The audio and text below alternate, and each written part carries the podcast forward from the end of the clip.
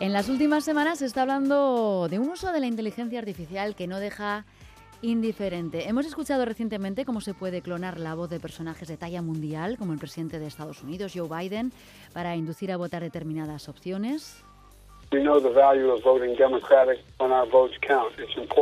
Es lo que se conocen como deepfakes, que pueden ser de voz, como este caso, de imagen o incluso de vídeo. Se intenta que el personaje haga o diga cosas que sean verosímiles. Y todo ello gracias a la inteligencia artificial.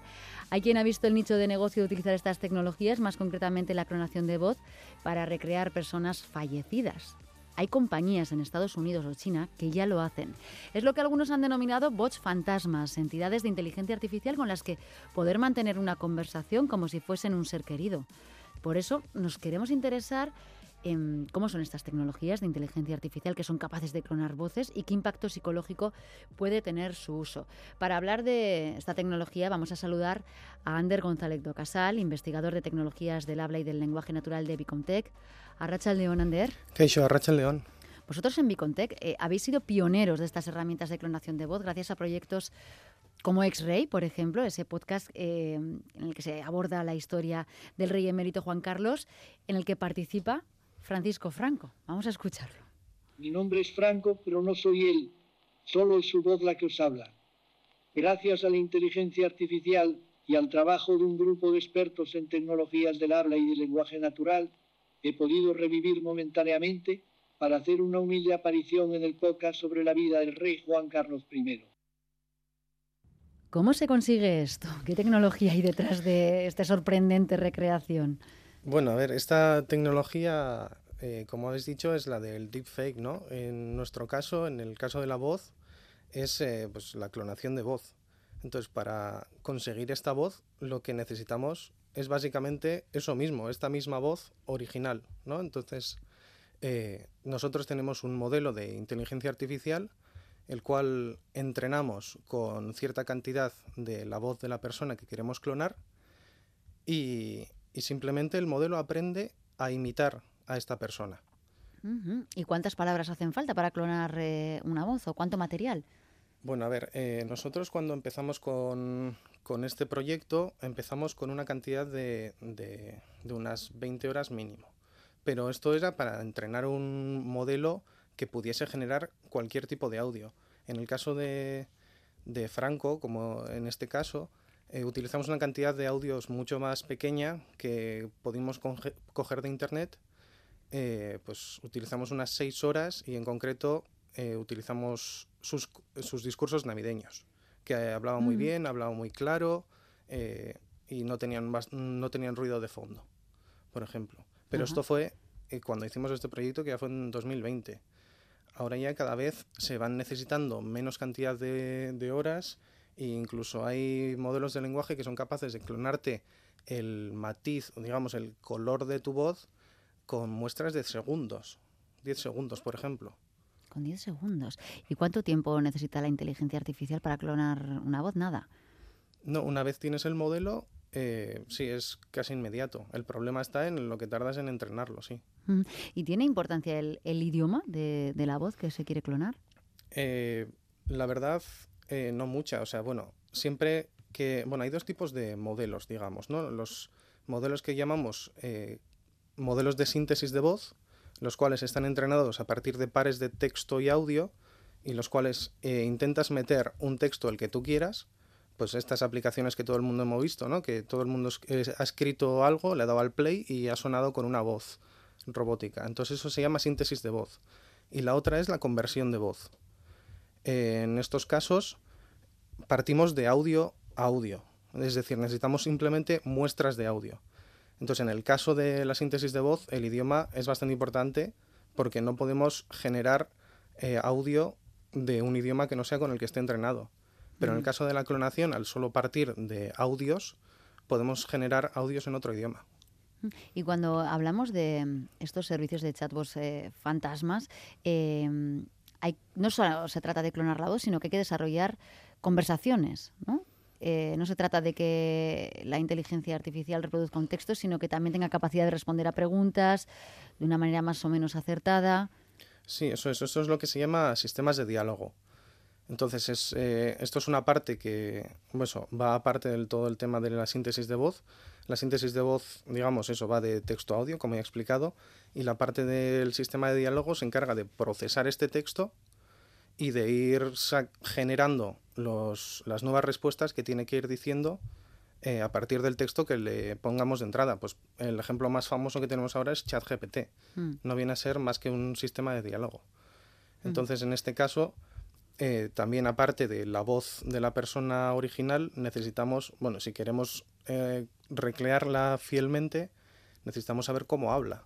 Necesitamos también muestras de, de texto o conversaciones que haya podido tener esta persona.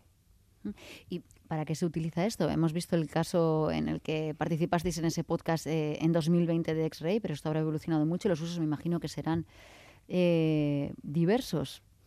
Bueno, eh, estamos en diferentes proyectos que nos piden voces personalizadas. pues, por ejemplo, algunos con animación, otros para sistemas de accesibilidad, por ejemplo. Eh, pero son sobre todo para generar de texto a voz.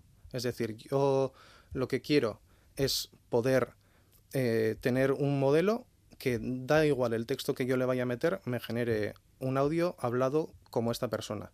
Esto es en general un poco más difícil de hacer que clonar la voz a partir de un audio. ¿Y por qué em, se necesita que precisamente sea como esta persona? No sé, ¿en, qué caso se, se, requiere, bueno, que no sea una voz eh, neutra o, no sé, publicitaria, dependiendo del caso, sino que eh, te traigan una muestra de voz de, de una persona concreta y, tenga que ser, eh, bueno, pues un, entrenamiento en base a esa, a esa voz? o sea, ¿en qué caso se utilizaría? ¿Mm? pues, por ejemplo, como bien has dicho, en clonar a, Joe Biden, ¿no? que habéis mostrado al principio del programa, eh, puede ser un ejemplo. O sea, el, el, el, tema es que tú al final vas a necesitar otro audio del cual vas a convertir. Entonces va a tener que hablar alguien por debajo y ese audio grabado, pues puede ser yo, por ejemplo, eh, lo grabo con mi móvil o lo grabo en el ordenador y luego lo paso por el programa y este audio de, de Ander se ha convertido en el audio de Joe Biden. Y quiero decir, porque se me ocurren eh, usos, bueno, pues eh, para eh, confundir, desinformar, incluso usos relacionados con ciberdelincuencia, ¿no? Para suplantar identidades. Sí, claro, a Joe Biden lo puedes clonar con fines digamos, partidistas, ¿no? O de campaña o con todo lo contrario. Claro y, hay una regulación sobre el uso que se puede hacer de voces para su clonación? Bueno, al, final eh, las voces son datos personales. Mm. Es decir, eh, entramos en temas de, ley de protección de datos. O sea, en nuestro caso en Bicomtech siempre tenemos esto eh, muy, muy presente y firmamos acuerdos y contratos con la gente a la que se les va a clonar la voz. Pero claro, en el caso de gente tan famosa, no sabes quién ha podido. Claro, toda esta voz es accesible en Internet. Y no sabes quién puede cogerla y hacerlo para qué. Claro, legal no es. Y además, aparte de, temas de protección de datos, está el tema de suplantación de identidad. Entonces, es un poco más peliagudo. ¿Y em, tú eres capaz, por ejemplo, de, de diferenciar, de detectar que algo que estás escuchando es eh, deepfake. Claro, esto también tiene su miga. O sea, al principio eh, el audio de Franco se nota que tiene un poco de, mm. de, ruido, algo de robótico, pero cada vez va mejorando la tecnología más y más y cada vez se nota menos. Entonces, para esto también incluso tenemos otra línea abierta de investigación en Bicomtech que se trata de detectar si un audio es real o no, a partir de otro modelo entrenado solo para eso. Claro. Es al final como eh, crear el que, el que comete el delito y el policía, ¿no? el que le persigue. Eso es. Eso también se usa mucho en inteligencia artificial, tener el, un, un, modelo que esté intentando generar cada vez mejor y otro modelo que esté intentando diferenciar a ver si lo que está generando es real o no. Mm. ¿Y qué te parece este desarrollo de experiencias para hacer revivir a seres queridos que han fallecido mediante chatbots? Bueno, eh, a ver, yo personalmente y trabajando en este ámbito, yo sé que lo que hay detrás es una máquina, mm. no es esta persona. Entonces yo lo cojo un poco con pinzas. Sí que es cierto que puede ser que para cierta gente le pueda reconfortar el hecho de volver a oír la voz de, de sus seres queridos, ¿no? Otra vez. Pero aunque sea un sistema de, de diálogo y aunque puedas hablar, no es realmente esta persona. Mm. Es un modelo de inteligencia artificial, puede ser ChatGPT. Claro, ahí tenemos que entrar en el, en el terreno psicológico, ¿no? de cómo nos afecta. Pues Ander González Casal, investigador de tecnologías del habla y del lenguaje natural de Bicontec, es que ricasco por explicarnos la parte tecnológica. Eh, nos vamos a ocupar también de las implicaciones psicológicas de este tipo de chatbots fantasmas. Eh, para ello saludamos a Maite Urzain, que es experta en duelo y pérdidas graves. A León, Maite. Arrachaldeón, Arrachaldeón, Eider.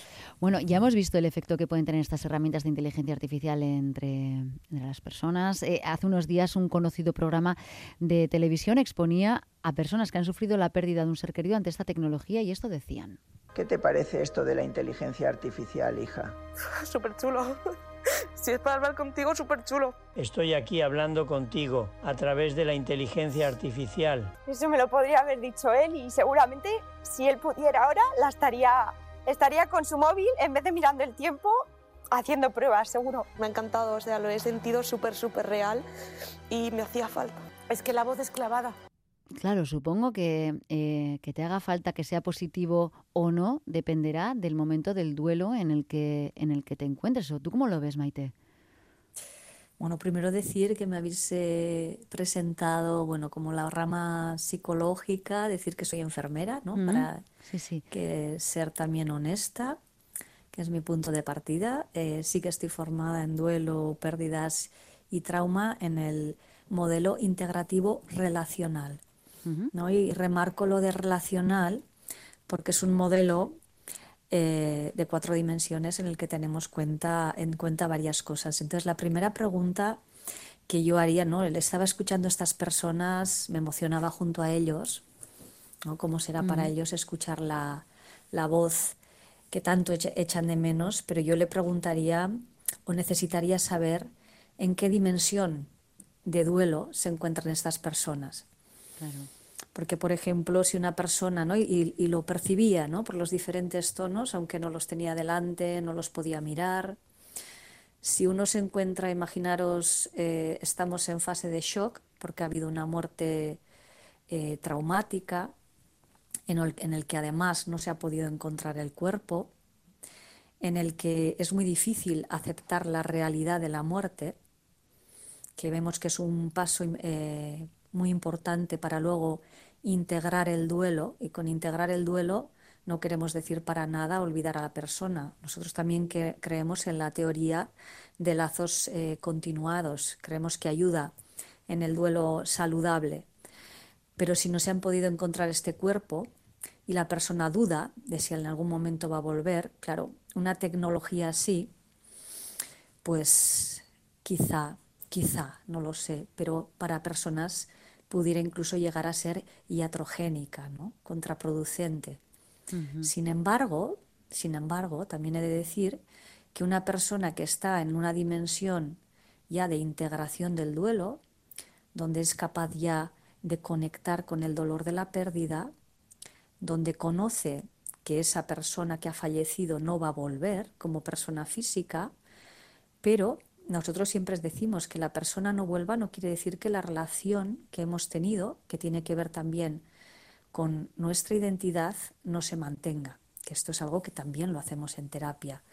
Em, sin inteligencia artificial ahora, pero bueno, tenemos vídeos, audios, eh, fotos guardadas de nuestros seres queridos Incluso yo este fin de semana en, un grupo de expertos no le llevé este tema, esta pregunta, para que no fuera solo yo o no solo apoyarme en la bibliografía y los estudios que ya tenemos.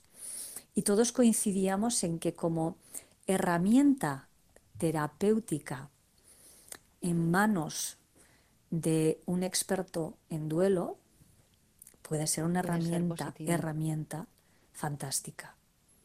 pero que creemos que tiene que estar acompañado por alguien adiestrado en duelo para que pueda realmente ayudar a que este duelo se, desarrolle de forma fisiológica normal y no eh, podamos hacer eh, pues que el duelo se complique. ¿Qué ocurriría cuando una persona no acepta la realidad de la muerte y además le estamos dando justo esto que tanto le hace falta, pero... Claro, porque puede aferrarse a ello, ¿no? Puede generar incluso una, una dependencia, una necesidad de, de, de, pues, de, escucharlo constantemente, ¿no? De no perderlo de nuevo. Sí, incluso yo, o sea, no, no quiero decir dependencia o puede desconectarse de, del resto de relaciones o quiero decir porque si al que lo escucha quiero decir hay Mm, no me siento nada más que ni más ni menos que nadie para decir, claro que le puede resultar válido a esta persona, pero imaginaros que si a esta persona lo que le cuesta es aceptar la realidad y se le, se le da de esta manera, pues efectivamente quizá pueda descuidar el, otras relaciones de su vida o el, hacer sus quehaceres, o simplemente el hecho de confundirse el hecho de que, de que lo esté escuchando con que la persona ya no está, de que ha fallecido, que ha muerto. Esto es una realidad. ¿Y El hecho de que escuchemos esta voz por la tecnología no nos devuelve al muerto, no nos devuelve a la persona que, que queríamos tanto y ha fallecido. Está claro, y nos eh, apuntaba también Ander de Vicontep, ¿no? Y yo escucho esto y sé que es una máquina, entonces, claro, a mí no me afecta porque sé lo que hay detrás.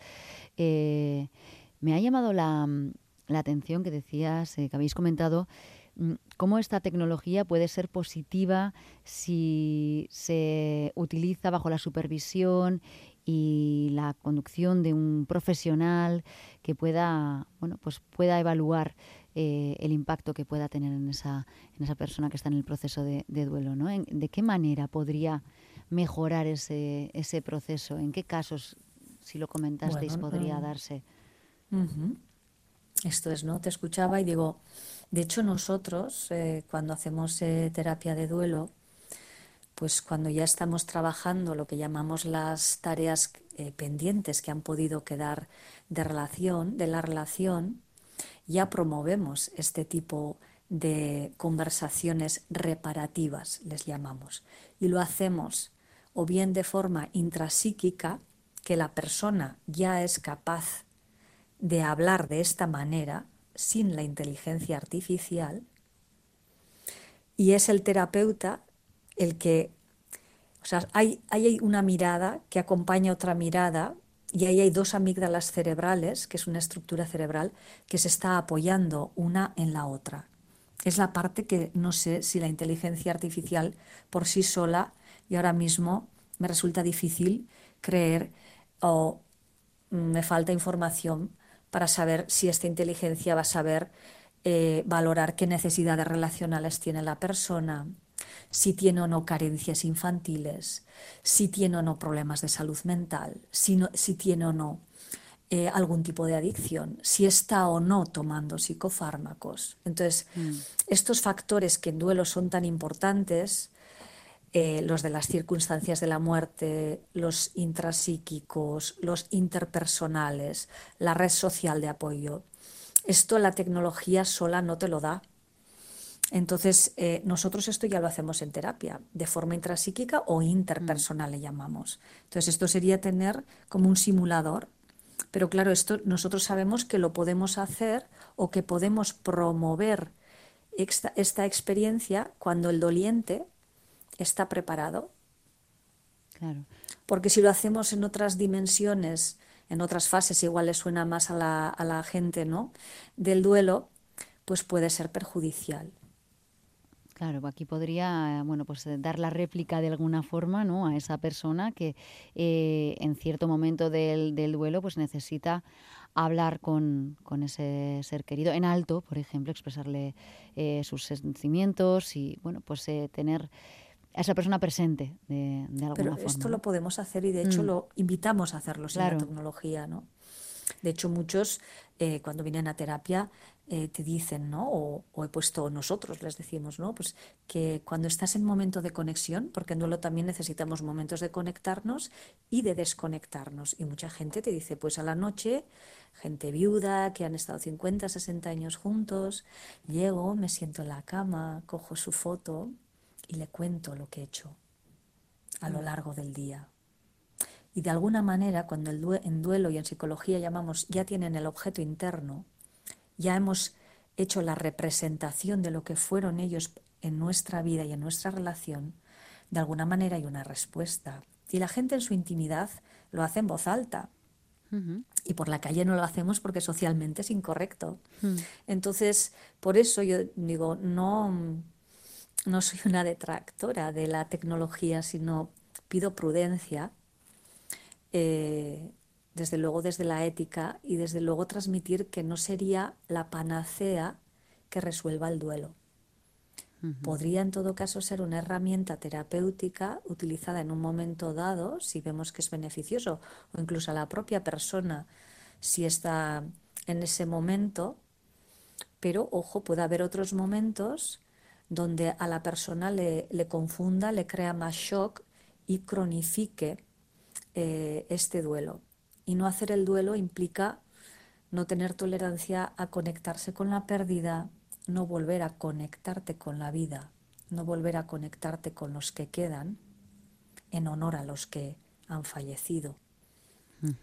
Sí, ahí puede ser eh, peligroso. Y sobre todo has mencionado una de las de las grandes claves, ¿no? que no hay un duelo igual, eh, no todo el mundo se encuentra en el mismo momento, hay que tener mucha información como para bueno, pues, eh, utilizar una herramienta tecnológica así a la, a la ligera.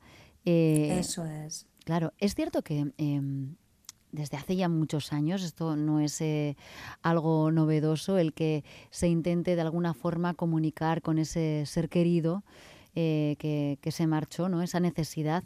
Hay quien ha, utilizado mediums para comunicarse con sus seres queridos o ha creído que, podía hacerlo de, esta manera, ¿no? O sea, esa necesidad no es algo nuevo. Es una forma de responder a algo que, se ha repetido, diría que por los siglos de los siglos.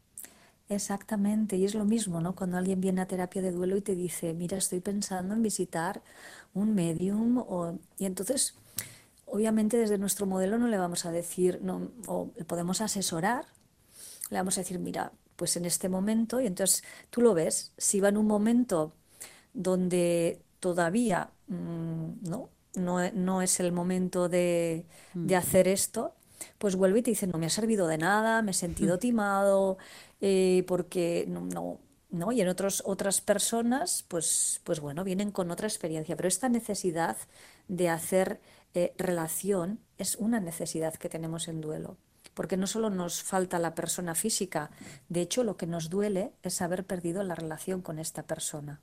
Y esto es lo que se repara en terapia de duelo. Claro, y eso es lo que hay que, lo que, hay que trabajar. Esto es, la, la relación perdida se trabaja en otra relación, pero nosotros entendemos que apoyado en otros ojos y en otra amígdala cerebral, que decimos que yo no descarto que un futuro, eh, con esta soledad no deseada que, está, que también es una realidad a día de hoy, mm. eh, bueno, es una herramienta más, pero lo veo eso como una herramienta, no como una panacea. Con muchas precauciones, ¿no? Eh, ese es el mensaje que, podríamos dejar a quien esté pensando en el momento en el que se llega a desarrollar esta tecnología a nivel usuario, si es que sigue adelante, bueno, pues eh, la precaución de saber en qué, en qué punto se encuentra y las consecuencias que puede tener, pues dependiendo del, momento del proceso. Eso es, porque yo lo que he visto es que, quiero decir, es, es algo como una especie de app que tú te descargas, que al principio es gratuito, que luego tiene un coste. Bueno, cuidado, ¿no? Porque es, eh, si necesitas, si estás considerando que necesitarías ayuda en tu duelo, o bien porque estás muy enfadado, porque sientes mucha culpa, porque estás abusando de sustancias, eh, porque estás necesitando muchos psicofármacos, acude a un experto, acude a tu centro de salud, donde tu enfermera, tu médico de atención primaria, acude a una asociación que sepan de duelo o acude a un psicoterapeuta y dile, que vas a utilizar esta herramienta y en qué condiciones y vas, yo considero que, va a ser más seguro hacerlo de esta manera. Pues eh, buen consejo el de Maite Urzain, enfermera experta en duelo y en pérdidas eh, graves, que nos ha acompañado esta, esta tarde también para guiarnos en este terreno sensible. Es que ricasco. Es que ricasco sube y con vida penagatic. He llorado mi mala suerte